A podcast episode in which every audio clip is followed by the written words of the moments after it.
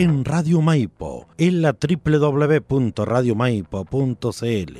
A continuación comienza su programa de cine, literatura y artes, conducido por Lía da Costa, Creare, un espacio de crítica, comentarios y entrevista para informarte de la actualidad en el mundo de las artes y conocer los temas relacionados con el cine, documentales, series, libros y artistas que a todos nos interesan. Bienvenidos y bienvenidas a Creare con Lía da Costa.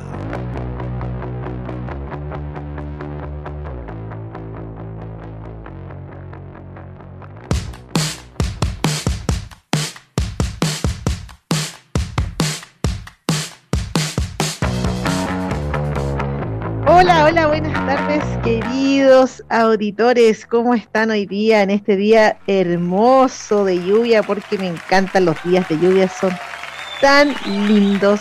Ya solamente me preocupo de las personas que no tienen dónde cobijarse, así que espero que todos hayan podido encontrar un refugio para estar calentitos y protegidos el día de hoy. Sin embargo, cuánta falta nos hacía esta lluvia, así que por eso estamos agradecidos y esperemos que sea una lluvia que deje todo bien mojadito y todo, todo bien alimentadito de agüita para que vuelva a ponerse todo verde y a florecer. Saludamos especialmente hoy día a mm, Radio Maipo que está de duelo. Bueno, no sé si Chelito querrá decir algunas palabras en torno a eso hoy día.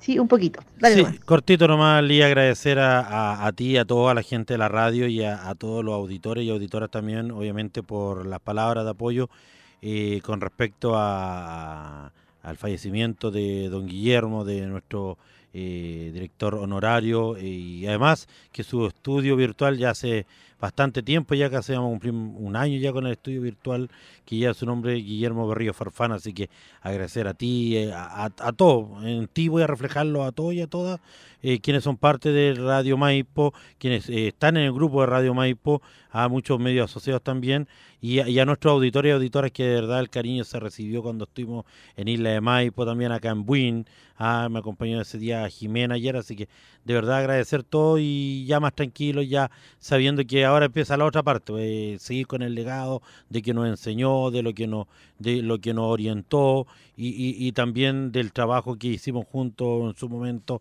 donde aprendimos ambos mutuamente y que eso es lo lindo. Así que agradecerte, Lía. Y justamente con, con el programa Creare, en cierto modo volvemos a hacer radio porque eso le gusta a él. De hecho, después viene el partido del Lautaro, que yo sé que si hubiese dicho que no quería transmitirlo, me habría venido a pegar un, un coscorrón porque eso es lo que amaba él el fútbol. Pero obviamente hoy día lleva nuestra imagen en el, en el Facebook al ladito una, una, un luto, pero después vamos a colocar una cintita negra ah, o una rayita negra que también va a ser en, en, en, memoria de él para recordarlo en todos los programas y que obviamente la página web también va a estar. Así que, Lía, un beso grande para ti, excelente programa, gran invitada y grandes películas, ah, sobre todo para día lluvia. Gracias, Chelito. Así es, en honor a él y su legado, estamos haciendo el programa el día de hoy y con todas las ganas y con todo el amor que le tenemos a este trabajo de la radio, que para mí ha sido una experiencia preciosa y agradezco mucho a ti y a él de haber creado esta instancia para que yo pueda tener esta oportunidad. Nuestros queridos auditores nos pueden escuchar por radiomaipo.cl, buinalerta.cl, jkradio.com, florencia.cl y las fanpages de Liada Costa, Creare, Tío Win, Talagante Radio, Festival de Teatro de Win, Comunicaciones Digital, canal de YouTube de Radio Maipo, Facebook Maipo Radio Web, Spotify Radio Maipo y Hostom Medios. Así que ya saben, no tienen excusa para no escuchar este programa y ponerse al día con todas las novedades del cine y también entrevistas interesantísimas de artistas del mundo de la cultura y la literatura. Oye, hoy día vamos a empezar, Chelito, con las mejores tres escenas, las mejores tres escenas, ¿ya? Así que vamos a ver tres escenas del viaje en el tiempo, las mejores tres escenas del viaje en el tiempo. Debo confesar que me costó bastante elegir estas escenas, estuve pensando mucho y al final fui optando por las escenas más icónicas ya del viaje en el tiempo, o sea, aquellas escenas que se han transformado de una forma u otra en cultura popular. La primera de ellas es, bueno, la más antigua que voy a mostrar, ya es la escena de Terminator. Terminator. A muchas personas se les olvida que Terminator se trata de viajes en el tiempo. Pero qué impresionados quedamos todos cuando vimos por primera vez esta película en 1984. Bueno, yo tenía tres años cuando esta película salió, no me dejaban verla, así que la vi más grande cuando tenía como siete, cuando la daban en, en los pet sellers los días domingos en canal 7, ¿ya? Y esta escena era impactante para la época, cuando viaja en el tiempo Terminator. Entonces, esta es una escena icónica del viaje en el tiempo, cuando aparecen estos rayos así de electricidad, ya, y en una burbuja de electricidad aparece dentro de esta misma un hombre desnudo. Y no cualquier hombre desnudo, sino en ese tiempo era Miss, perdón, no era nada más y nada menos que Mr. Universo, Arnold Schwarzenegger. O sea, era el hombre más perfecto del mundo en ese momento físicamente, ¿ya? Y lo vemos ahí, ¿cierto? En todo, mostrando todo su esplendor, todo su cuerpo.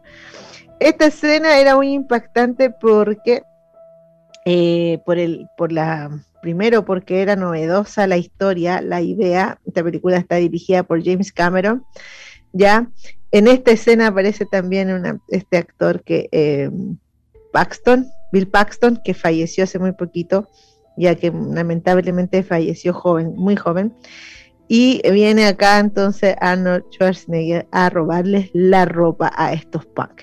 Este es el primer viaje en el tiempo. Lo interesante de esto es que él no viaja hacia el futuro, sino que del futuro viene hacia esta época para asesinar a Sarah Connor, que va a ser la madre del líder de la resistencia humana en contra de los extra, no, perdón, en contra de los robots, no los extraterrestres, pues, Liada Costa, en contra de los robots. Así que esta es una, ya la tercera de las tres escenas que elegí para el ranking de envía de las mejores escenas de el viaje en el tiempo.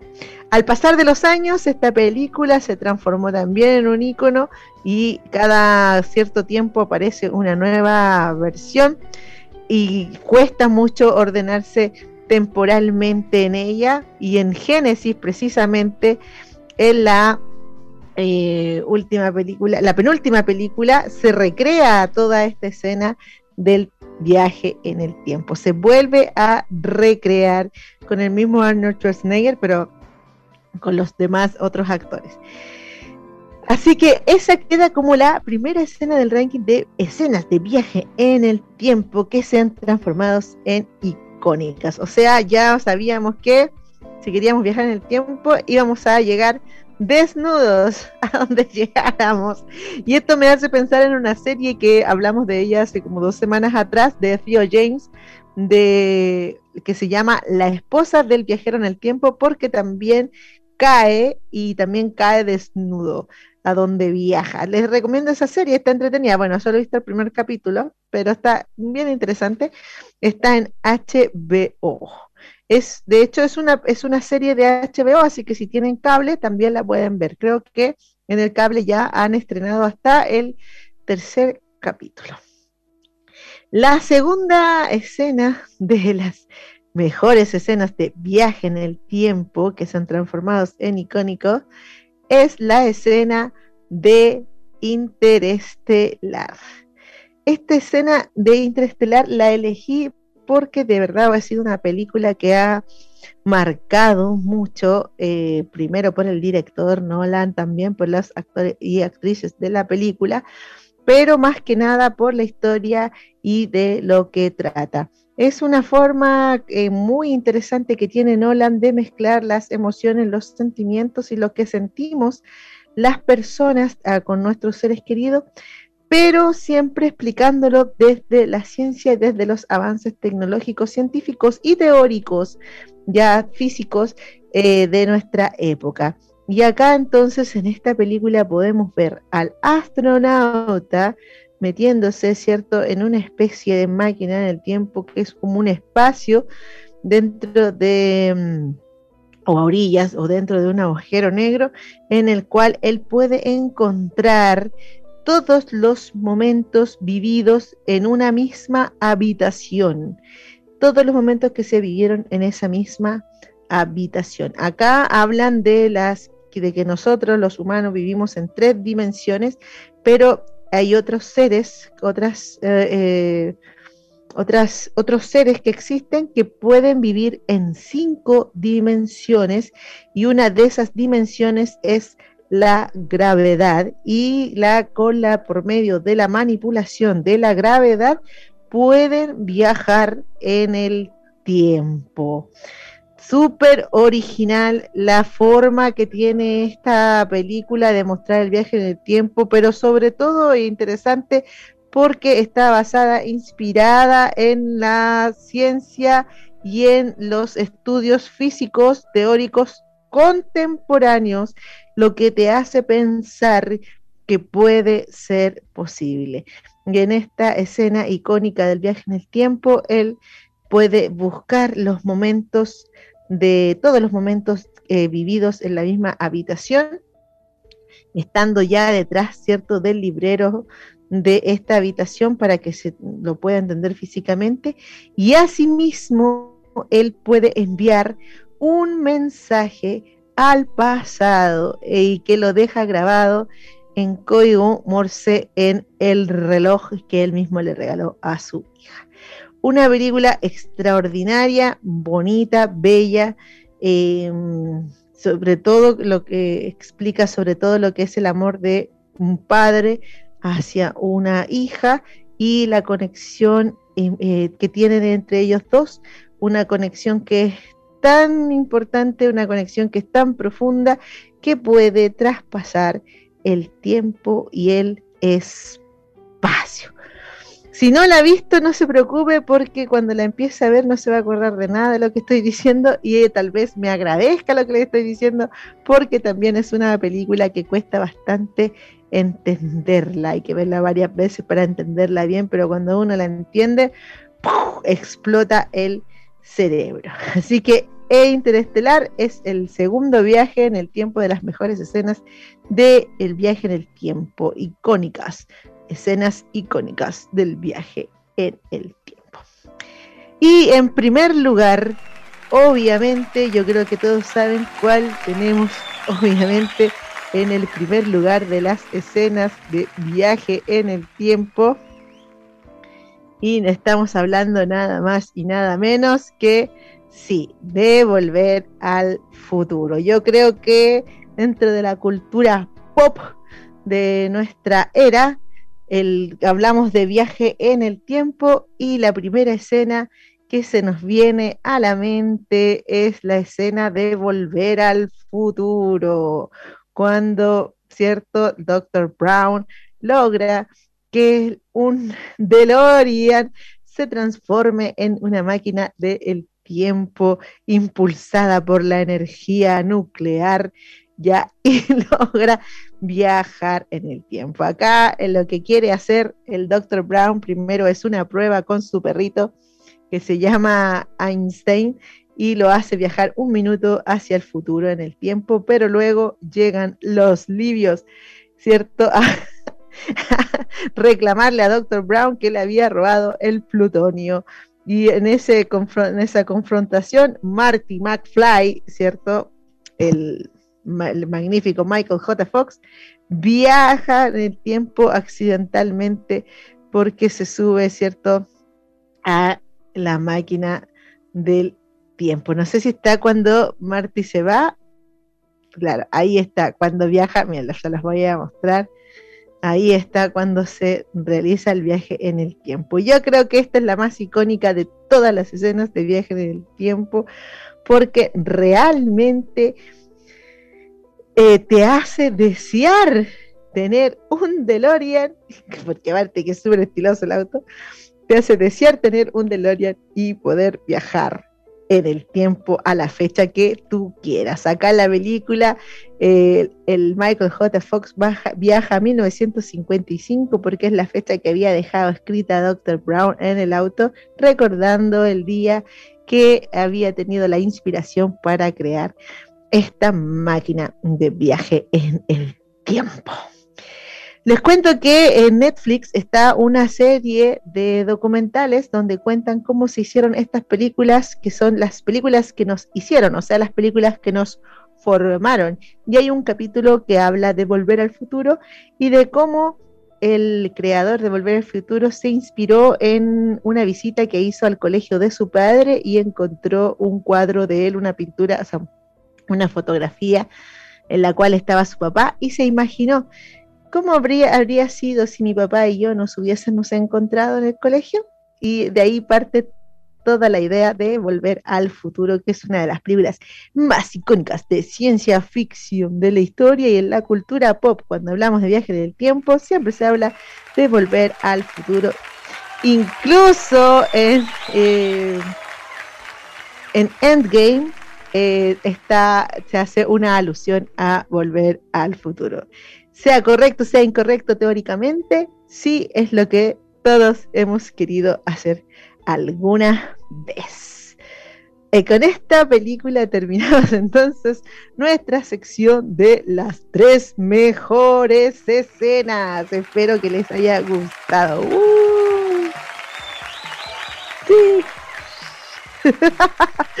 Estamos aquí en su programa Creare todos los viernes a las 17.30, pero hoy por eh, la lluvia, no. Hoy día porque hay un partido más tarde y ustedes saben que Radio Maipo transmite también los partidos. Em, nos juntamos un poquito antes, pero en rigor es siempre los eh, viernes a las eh, a las 17.30 horas. Ya hablamos de cine, damos recomendaciones, también contamos sobre los estrenos, hablamos de algunas cositas interesantes y entrevistas a grandes artistas, escritores y eh, gestores culturales, entre otros. ¿Quieren saber cuál es la película de la semana? ¿Cuál es la película de la semana? Bueno, he tratado de elegir las películas de la semana en base a temáticas que nos atañen como sociedad y que son importantes para nosotros como sociedad para que podamos ver las películas, comentarlas y eh, lograr tener reflexión por medio de las películas.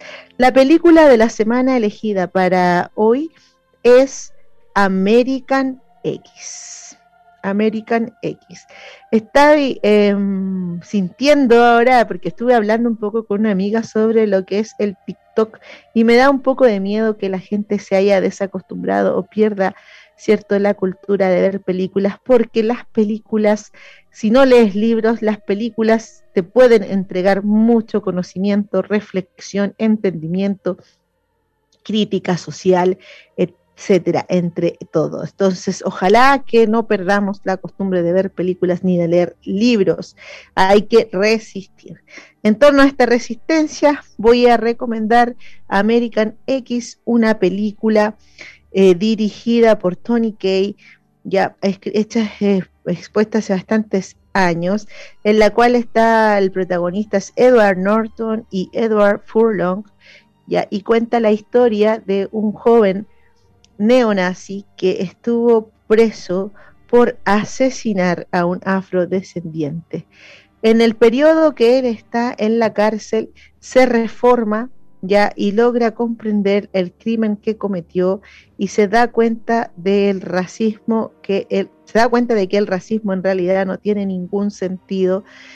Y lamentablemente cuando sale de la cárcel se vuelve a reencontrar con los neonazis que era, habían sido sus amigos, su exnovia, etcétera, y también se encuentra con la triste situación de que su hermano menor está también metiéndose en este mundo de fanatismo, que parte por un nacional, nacional, a ver, nacionalismo exacerbado, ya en las cuales creen que proteger a tu propio país es proteger tu raza, te empiezas a creer el cuento, empiezan a leer estos jóvenes el libro Mi lucha, ya son generalmente personas desamparadas socialmente, culturalmente, que no tienen el abrigo de ninguna institución eh, educativa, no tienen el abrigo de una familia, ya y son lamentablemente manipulados por unos algunos líderes fascistas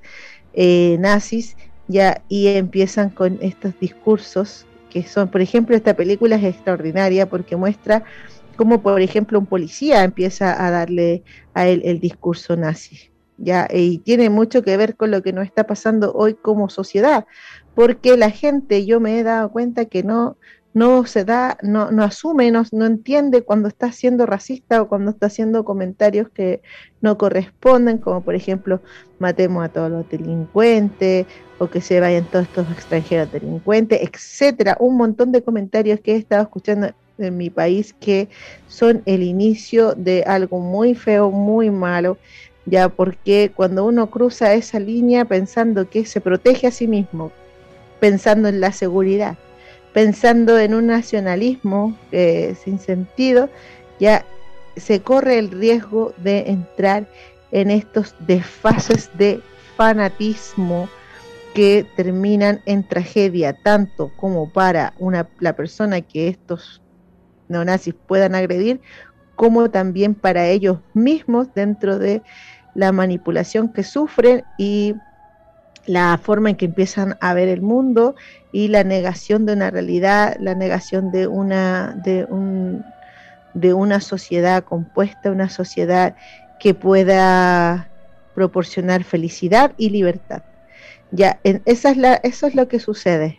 Eh, es un daño tremendo estas ideologías fanáticas que promocionan el racismo, promocionan esta sensación de que uno son, unas personas son mejores que otros y producen la sensación de que hay algunos que tienen el derecho de matar a otros.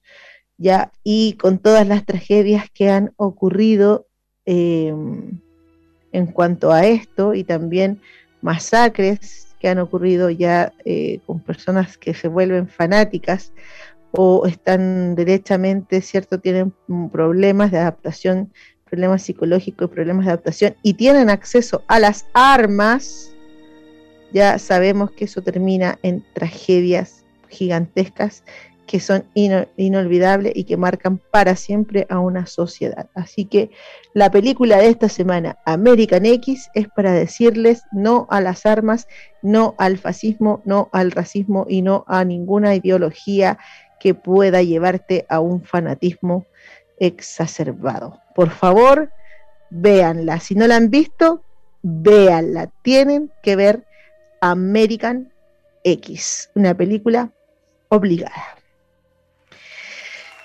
Y así como estamos. bravo, bravo, bravo. Y así estamos en Creadere, como siempre, hablando de películas con todo el corazón y todo el entusiasmo para que usted tenga un panorama de fin de semana con su familia o si se quedó solo, sola el fin de semana, pues ver una película de calidad, una película entretenida o también una película que le traiga muchos recuerdos. La nostalgia film de esta semana y no podía ser otra película. Ya la nostalgia film de esta semana es nada más y nada menos que Jurassic Park. Esa es la nostalgia film de esta semana, pero la primerísima, la primerísima, la primera que existió, la que vimos en el año 1993, cuando teníamos que hacer fila en el cine para comprar las entradas, pero unas filas largas, porque uno hace fila ahora, pero en ese tiempo se hacían unas filas largas acá en Santiago, ¿cierto? En el Paseo Huérfanos, unas filas que a veces llegaban a dar vuelta a la manzana. Así ocurrió cuando se estrenó Jurassic Park y todos las fuimos a ver en familia. Hay algunos que no la vieron en el cine, pero sí la vieron en el canal 13 o en el canal 7 cuando la estaban también los días domingo y también era un panorama familiar muy entretenido. Yo creo que para mí es imposible ver esta película sin sentir una nostalgia inmensa de mi preadolescencia cuando tenía apenas 12 añitos ya y vi esta película en el cine junto a mi familia, mis primos, mis hermanos. Una película eh, del magnífico Steven Spielberg, donde se rompieron todas las barreras de la tecnología, todas las barreras de la ciencia ficción, donde se hizo un adelanto tremendo en cuanto a la filmografía. Nunca se había visto antes cuál realismo en dinosaurios y cuál realismo en una película de ciencia ficción, hasta el punto que uno llegaba así a saltar de su asiento. Esta película se mandó un salto increíble en la tecnología y dejó así y así tal cual a la vanguardia a Estados Unidos en cuanto a la filmografía y la ciencia ficción desafíos, desafíos y desafíos fue esta película y cada desafío lo fueron saltando, lo fueron logrando eh, los creadores, los que hicieron los efectos especiales, los artistas visuales, los diseñadores de arte, todo el mundo trabajó en torno a esto y qué decir de las actuaciones que quedaron grabadas para siempre en nuestra memoria. Esta película tan nostálgica también está en esos documentales de Netflix donde explican cómo se hicieron las películas, se llaman las películas que nos hicieron y ahí van a encontrar ustedes unos datos increíbles sobre Jurassic Park. Los invito a hacer lo siguiente, ver Jurassic Park 1, 2 y 3, Jurassic World 1 y 2 e ir al cine a ver Jurassic World 3. Así que ahora les voy a mostrar los estrenos de esta semana. Y la primera película que vamos a hablar inmediatamente es de Jurassic World 3. Así que si usted quiere vivir la nostalgia desde, desde una película nueva, mira qué interesante, esta es su película. Yo no me aguanté y la fui a ver anoche al estreno. Fui con mi familia y lo pasamos pero genialísimo, una peliculaza en la cual se encuentra el elenco de Jurassic World, la trilogía Jurassic World y el elenco de la trilogía Jurassic Park. Y no hay nada que nos pueda hecho sentir más contentos que porque imagínense que mi hijo tiene nueve años y él es de la generación de Jurassic World, o sea, creció con Jurassic World Em, una de las primeras películas que vio entera fue Jurassic World. Y ahora terminaba esta trilogía para él, pero también se fusionaba con Jurassic Park, que fue la, fueron las películas de mi adolescencia.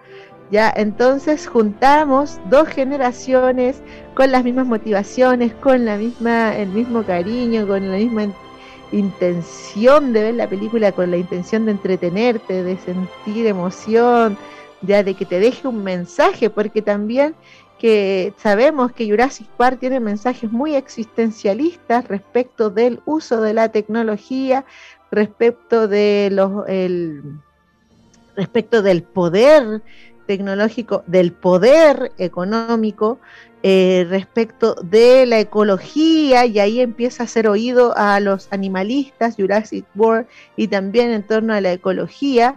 Ya, entonces hay muchas temáticas que trascienden. En esta película, especialmente Jurassic World 3, eh, hace hincapié en el tema ecológico, el equilibrio ecológico, las semillas, la utilización de semillas transgénicas y también hace una crítica muy fuerte a estos, estas personas poderosas, hombres poderosos y adinerados que tienen el poder de hacer cualquier cosa a costa de las personas, de las sociedades y del equilibrio que pueda tener. También tiene que ver con la noción de la guerra, el tráfico de animales, un montón de mensajes profundos que tiene esta película, además de ser extremadamente entretenida, muy entretenida, mucha acción, muy dinámica, panorama familiar obligado. Así que si no la puede ver ahora, véala después, pero vaya, yo les recomiendo que no se la pierdan en el cine, vayan a verla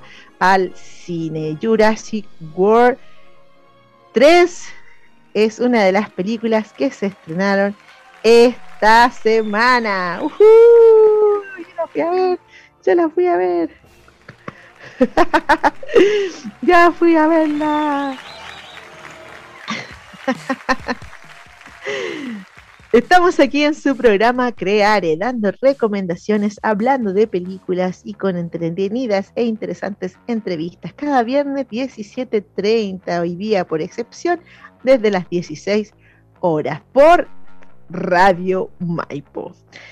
Otra de las películas que se estrenó esta semana es una película chilena y también como siempre estamos recomendando apoyar el cine chileno, darle con todo el cine chileno, verla, verla, verla.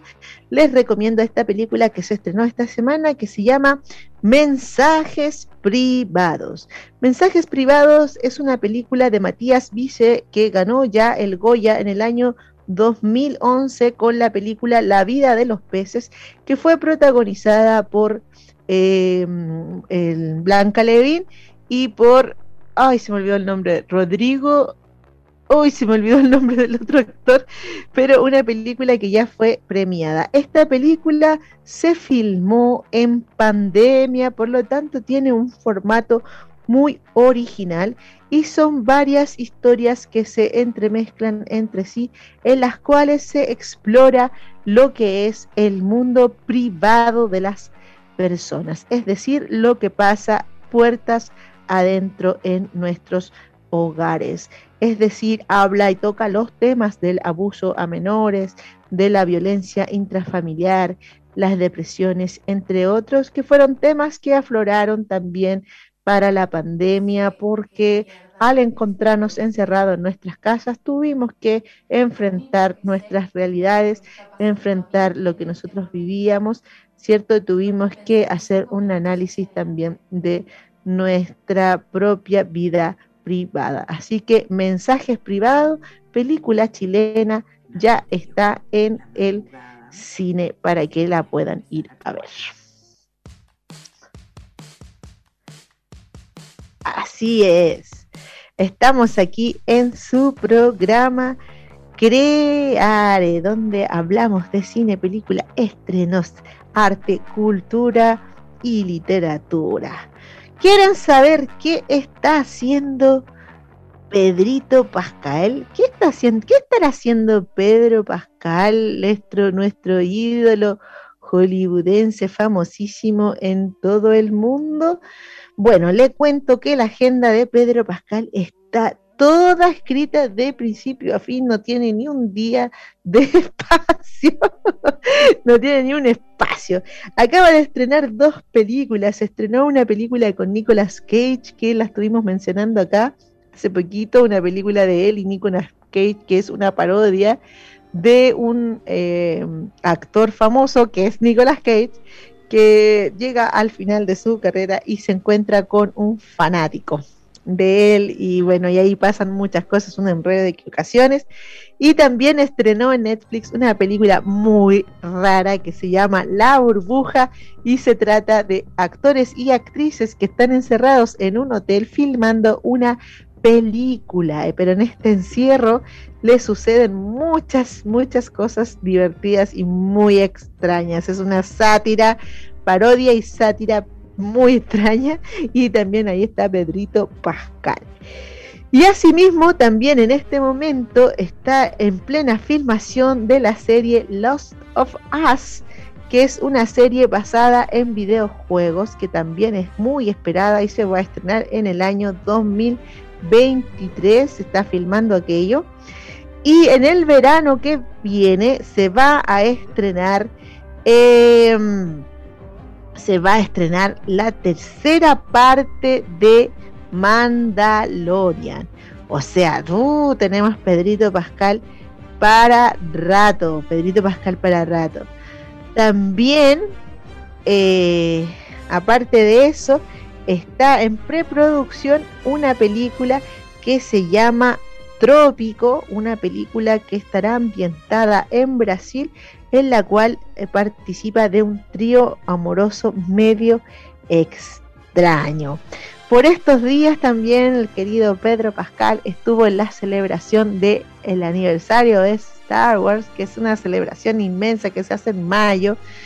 El 27 de mayo se celebra y también el 4 de mayo es el día de Star Wars y estuvo ahí Pedro Pascal como la estrella máxima. Ya sabemos que este actor chileno ¿cierto? Radicado en Estados Unidos. Em, fue elegido el actor más popular del mundo en enero del año 2021.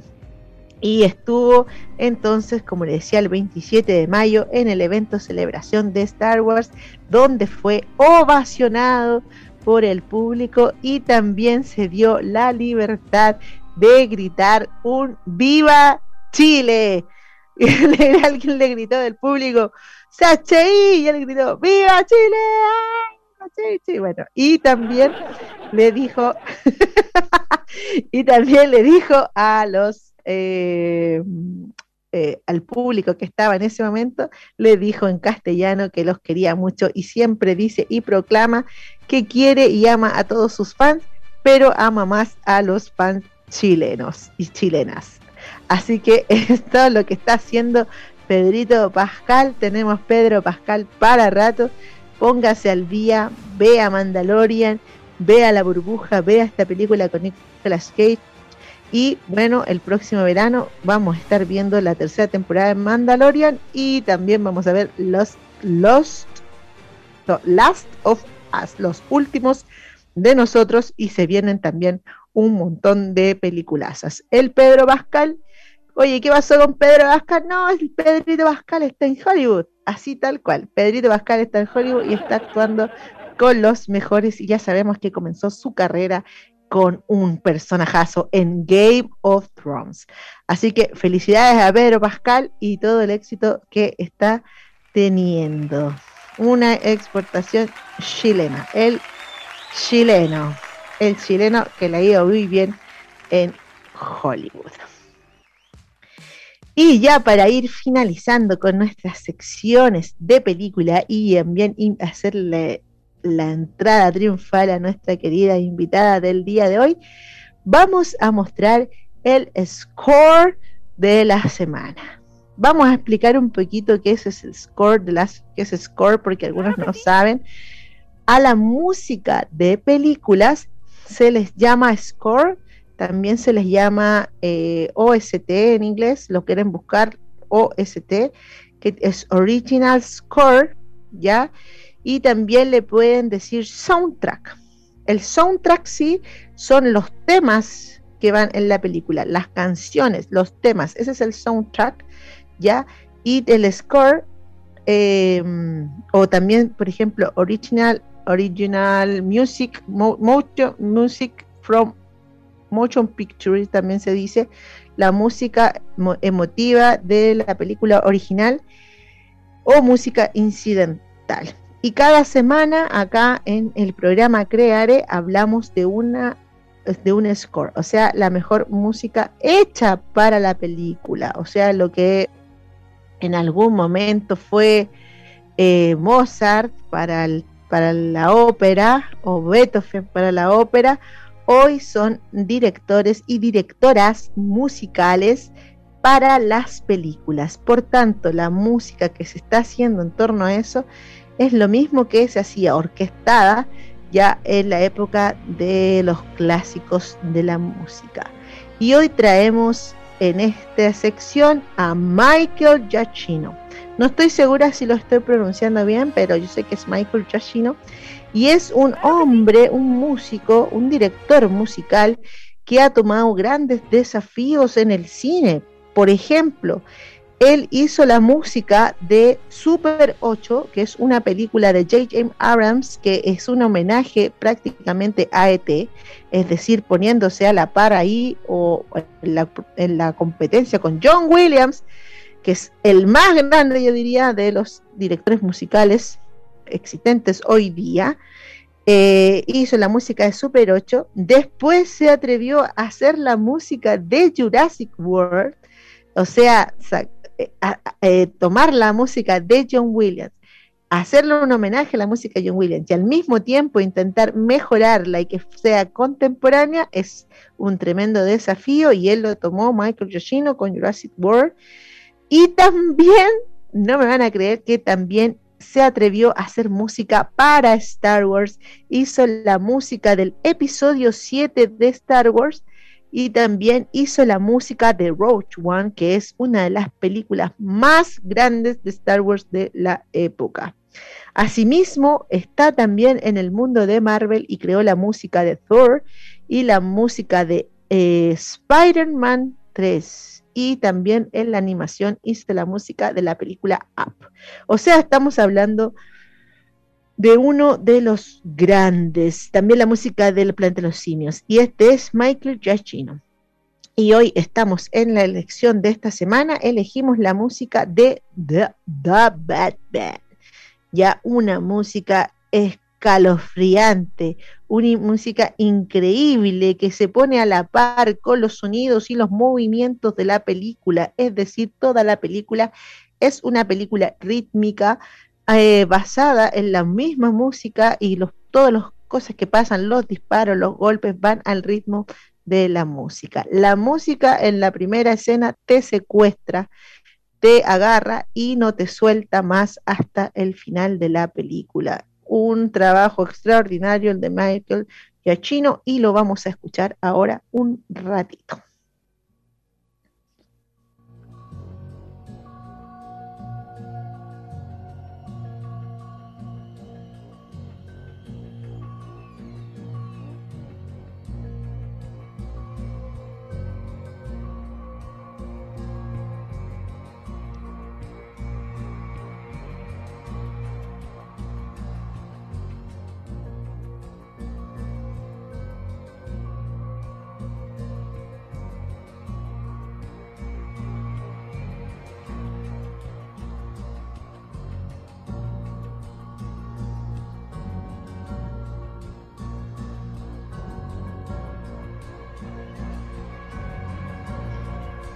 Bueno, hasta ahí nomás vamos a dejar el escuchar el tema. Búsquenlo en YouTube, búsquenlo en Spotify y escuchen completo el soundtrack o el score de la película. Hay un tema de Nirvana, ay, ay, ay, que no solo es bueno el tema, sino que lo ponen justo en la película en el momento preciso. Así que este fue el score de la semana de crear la música de Batman 2022 de Michael Giacchino. Uh.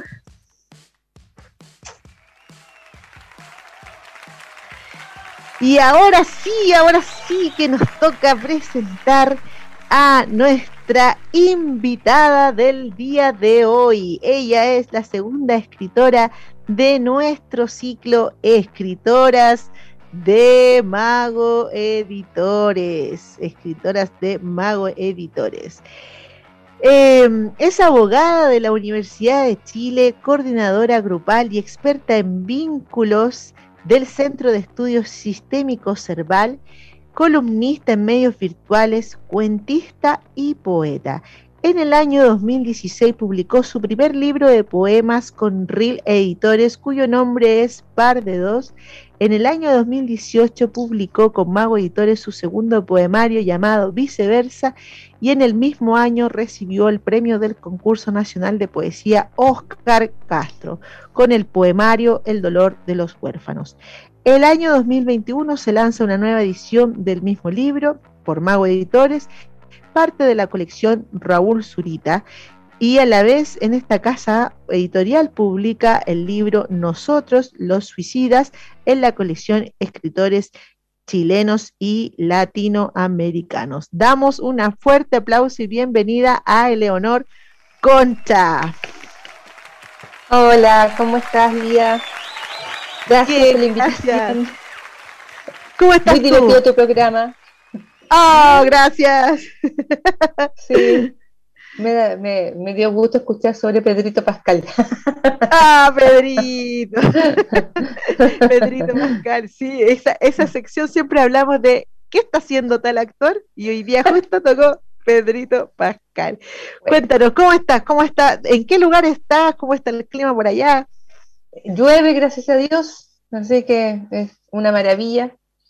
Estoy aquí en Santiago, en Ñuñoa, precisamente en la casa de mi suegra, porque junio es el día de, el mes de cumpleaños en mi familia. Está todo el mundo de cumpleaños, así que... Ah, te tocan los cumpleaños lluviosos entonces. Sí, matiné, vermú y noche, así como de antes. Oye, mi familia también me pasa, pero me pasa en diciembre, entre Navidad y Año Nuevo. Oh, qué heavy. Locura.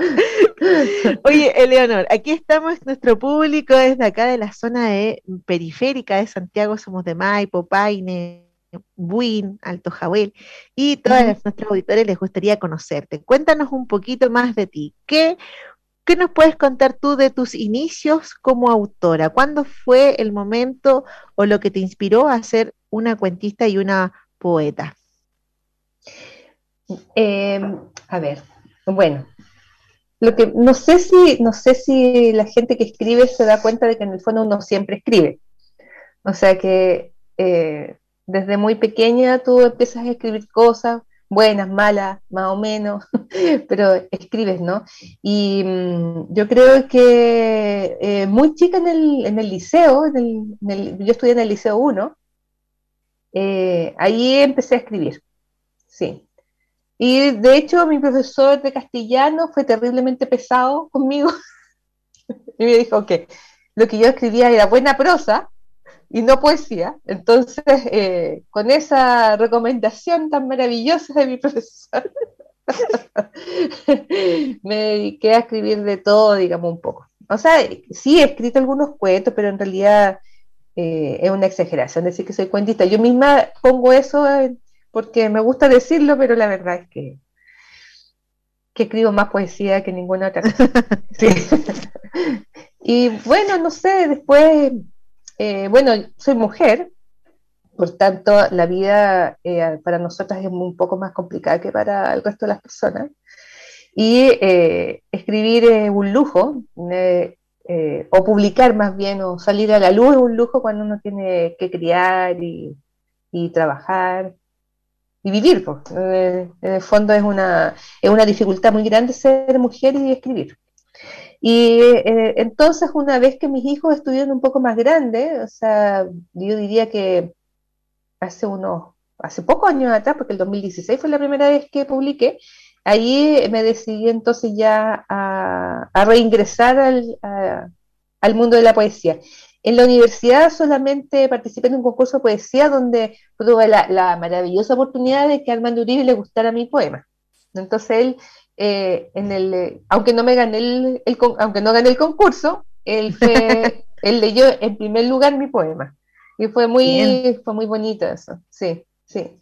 Entonces, yo creo que, que, eso como que alimentó en mí, digamos, una sensación de que podía, de que, de que lo que yo podía decir podía ser escuchado. Entonces, es todo eso gracias a Armando Uribe.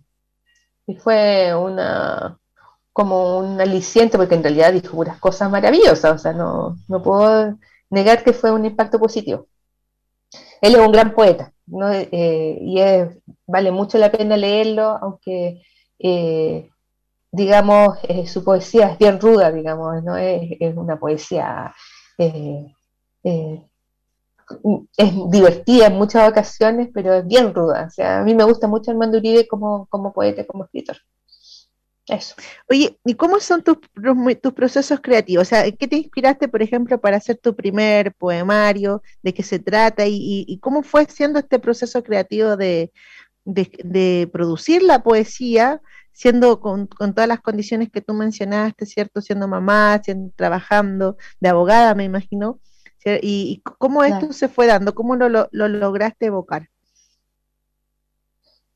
Eh, el año 2016 yo ya tenía em, medio escrito o casi escrito completo el segundo de mis libros que se llama Viceversa, pero yo estaba publicando un libro, eh, entre comillas, posterior que se llama Par de Dos, ¿ya? Que, era, que, tenía que ver con una, poesía como de, em, eh, de duelo amoroso, ¿ya? duelo en el amor, ¿ya? Eh, y ese, ese libro eh, yo necesitaba eh, sacarlo primero por, efectos de, liberarme de ese proceso creativo y de crecimiento personal también. Em, es un libro bien, yo, bueno, todas las, hay muchos poetas que son muy divertidos para escribir, yo soy todo lo contrario.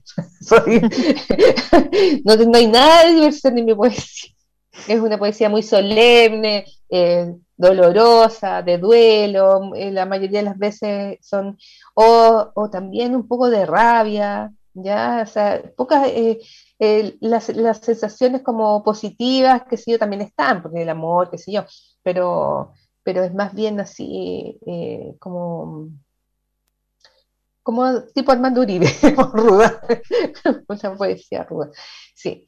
Eh, y bueno, en esa, ese libro fue bien interesante porque em, si bien em, es un libro, todos mis libros son de más o menos pequeños, digamos, de, formato corto, digamos, excepto viceversa, que quizás es el más largo, eh, ese, ese libro tenía la expresión de como eh, poemas de, desamor que me permitieron, digamos, seguir adelante pesqué esos poemas que estaban ahí acumulados y los lancé y dije, bueno, eh, como muchas de, nosotras vivimos el amor en forma muy, muy radical, ¿no? O sea, hay mucha, eh, mucha intensidad y esa intensidad tenía que ser eh, liberada. Y de esa manera uno comparte también con el resto de las personas, o sea, no estás sola en tu, en tu duelo. Y esa, esa como es la idea también de, tener algo que decir. Por un lado uno lo saca y por otro lado al, compartirlo se, se, aminora el dolor también. Eso, eso es como que, ocurre con la poesía del, desde el desamor, digo yo. Oye, pero en tu, en tu personalidad, en tu diario vivir, ¿tú eres como escribes o no? ¿Solemne? no, yo soy, Sí, sí, porque yo soy abogada y tramito con muchas causas de familia, ¿ya? Entonces, en realidad, el tema como de, la, de, las relaciones personales es algo muy intenso en mi, en mi vida diaria porque eh, trabajo con eso. O sea, entonces, sí, sí, yo soy bien solemne y seria, pero también me río y también, o sea, eh, me río mucho, sobre todo con mi, con mi marido, que tenemos un sentido del humor bien eh, ganso, digamos. Oye, ¿nos podrías leer algo? ¿Es posible? Claro, claro. O sea, em, podría leer eh, algo de ese primer libro para que, como estábamos hablando de, eso.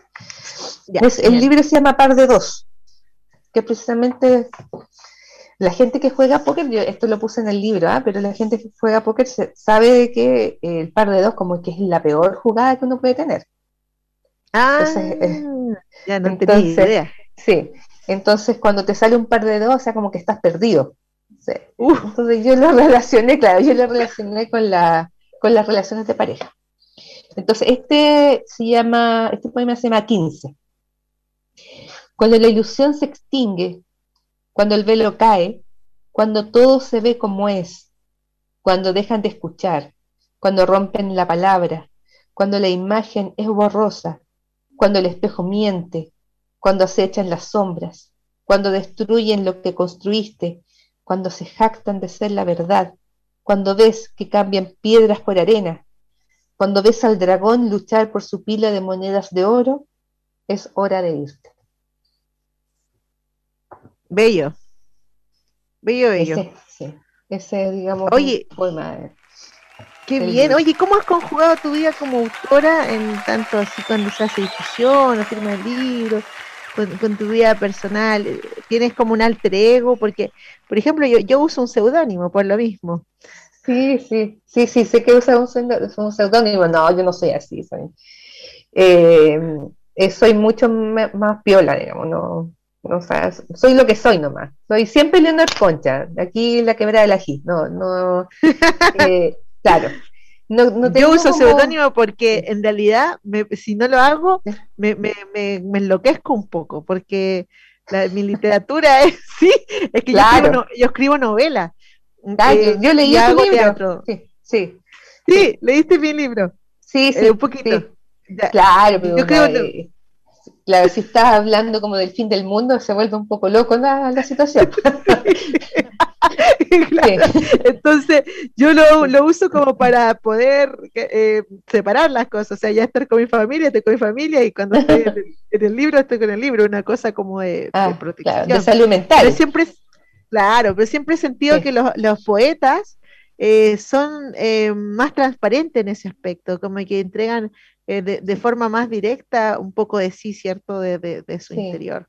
O sea, yo creo que todo, yo creo que todos los escritores hacen, entregan lo que tienen en su interior, ¿ah? los miedos, las pesadillas, el, el, dolor, la felicidad, todo está ahí. pero mm, cuando uno escribe poesía, considero que uno tiene que ser descarnado, ¿no? O sea, que tiene que, que salir de dentro tuyo, si no, no sirve para nada. O sea, si no es verdadera la poesía, es una porquería. O sea, no, tiene que, tienes que estar tú en el poema. Tienes que aparecer en el poema, tienes que, que, mostrarte, porque es algo que decir, tiene algo que ver contigo, pero tiene algo que ver también con, con las cosas que uno piensa, con eh, los temas que a uno le interesan, con, eh, con las experiencias vividas. Eh, claro, o sea, puedes escribir de mil maneras, ¿no? Los diferentes temas, pero por ejemplo yo ahora estoy pensando en el tiempo, que no tienen, eh, que es una cuestión absolutamente em, eh, como abstracta y, que, tiene, que, tiene que ver también con la idea de la muerte, pero son, son temas que son que a lo mejor a, a, los, a la gente que escucha, digamos, les puede interesar pero eh, tienen que ver también con eh, eh, formas de estructurar de la mente del poeta, digamos, que uno como, ve que se estructura el mundo, como ve que se estructura el universo, como le gustaría a uno que fuera.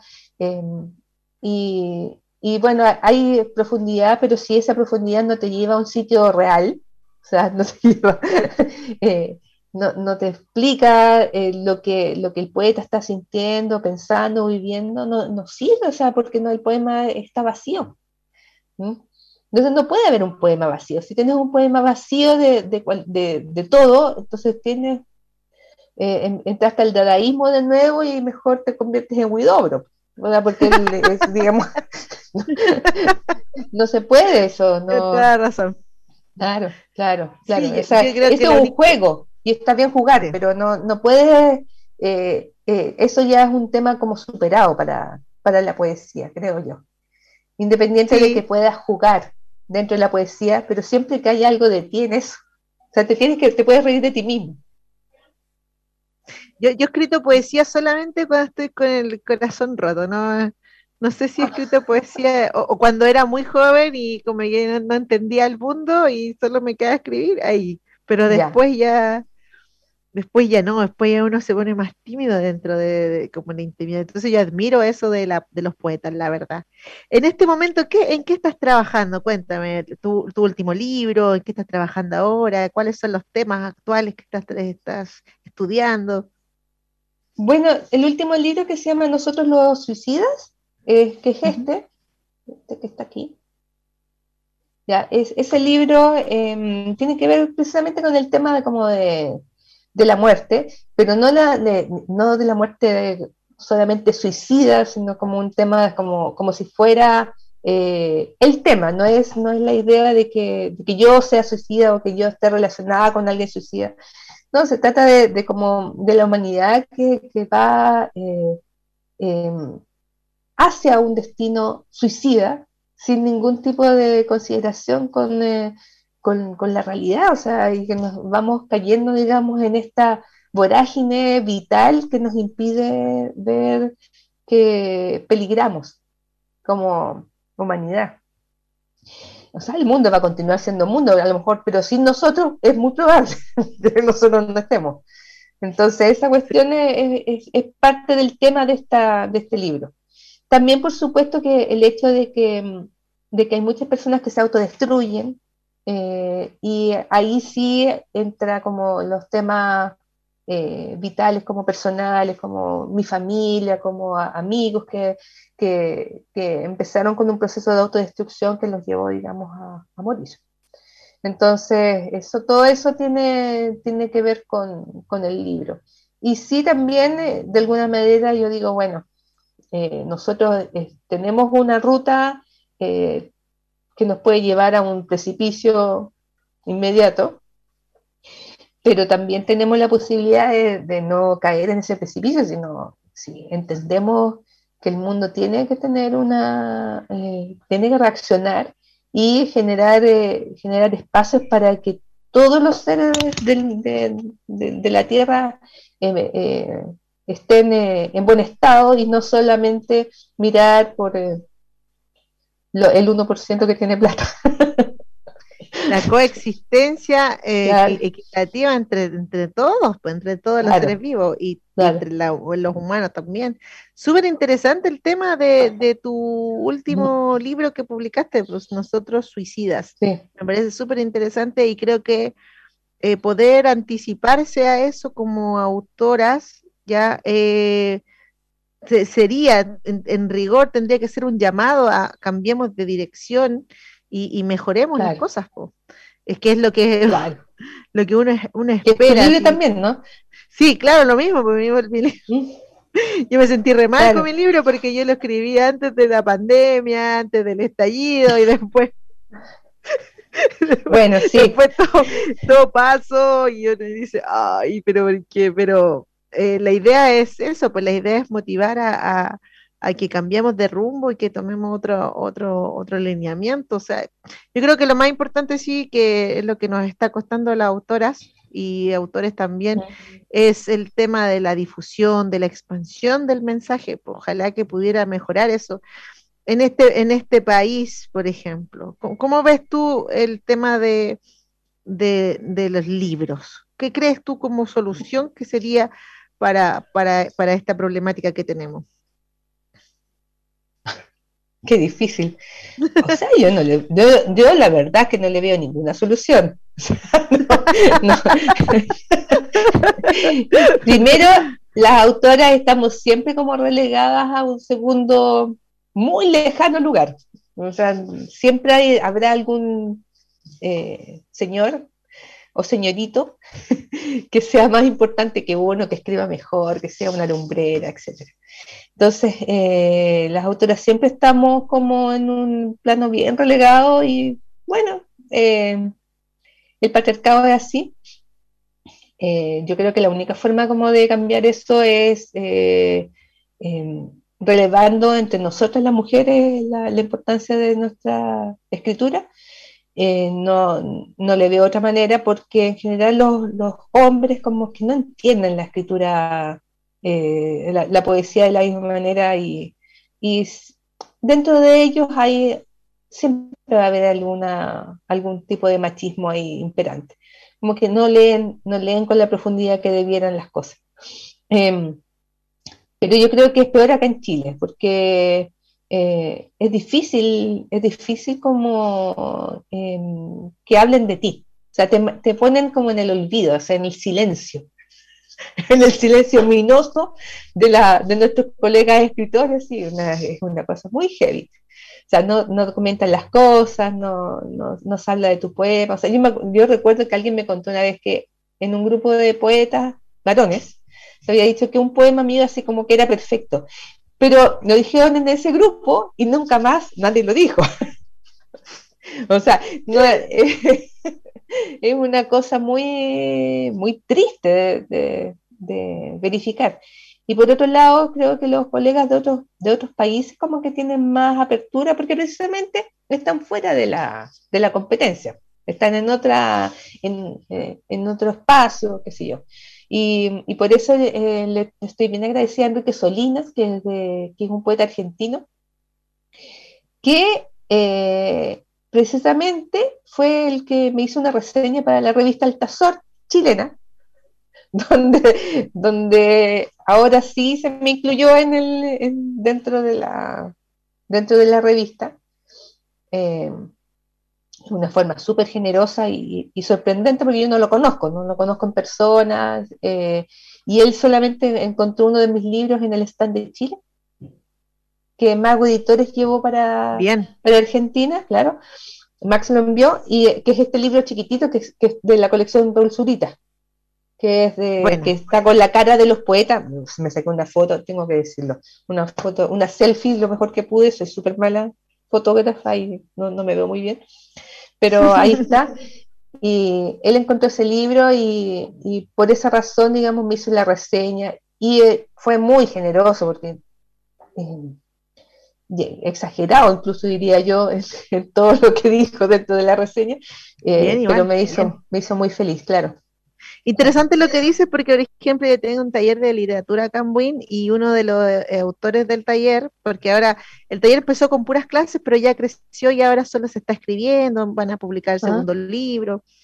Eh, y uno de los autores del taller me dijo que a él le costaba muchísimo ponerse en, en la mente de una mujer y que estaba leyendo, por ejemplo, estaba leyendo um, La chica del tren y estaba leyendo poesía femenina, pero me decía, se me hace súper difícil eh, meterme en el mundo de la mente femenina y comprender, me, marea, dijo, me siento mareado, me decía él, me siento mareado así por, por, por, todo eso. Y yo creo que tiene mucha razón en, en, eso de, eh, por ejemplo, yo soy autora de ciencia ficción, me pasa lo mismo con, porque los, eh, son autores de ciencia ficción, hombres siempre, y las autoras de ciencia ficción no, no, no, no, no están en boca de, la gente.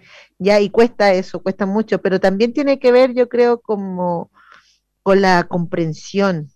ahora en la dramaturgia, que es donde, donde también me desenvuelvo, siento que es más fácil ser mujer que en la literatura misma como novelista, porque en la dramaturgia eh, las emociones ya eh, son entendidas bien por los actores y las actrices. Es, mm. como la emoción es lo que está siempre eh, ahí en, estudio, en entendimiento, comprensión, entonces es, distinto. Pero sí, la ciencia ficción, y me imagino que en el, en el, en el rubro de la poesía, tiene que ver, tiene que ser bien difícil la empatía entre géneros, yo encuentro, o, de un género al otro, porque en realidad las mujeres mm. igual hemos leído todo, leemos todo. Sí, sí, pero estamos más acostumbrados a una voz masculina. O sea, yo creo que igual mi poesía. Sí, sí, sí, razón. Si mi poesía en general es, más neutra, no es tan como. eh, o sea, el, hecho de hablar de la muerte es un tema que todo el mundo entiende. Mm. Pero, por ejemplo, este libro, que, que, es viceversa, que este chiquitito que está aquí, este libro, uh, los hombres lo odian. Digo, yo no encuentro ningún hombre que le haya gustado este libro. ¿En serio? Claro, porque es un libro que tiene, que primero em, habla de, un, eh, de la relación entre una mujer y un fauno. Cerca de tu mm. ciencia ficción, ¿no? Eh, de fantasía. Y eh, tiene una segunda parte que se llama viceversa, que es eh, que también tiene harto de ciencia ficción, que es como un, que es como un viaje, pero es bien cortito y, y termina con una, que, una sección de poesía más clásica que he descubierto en Madrid.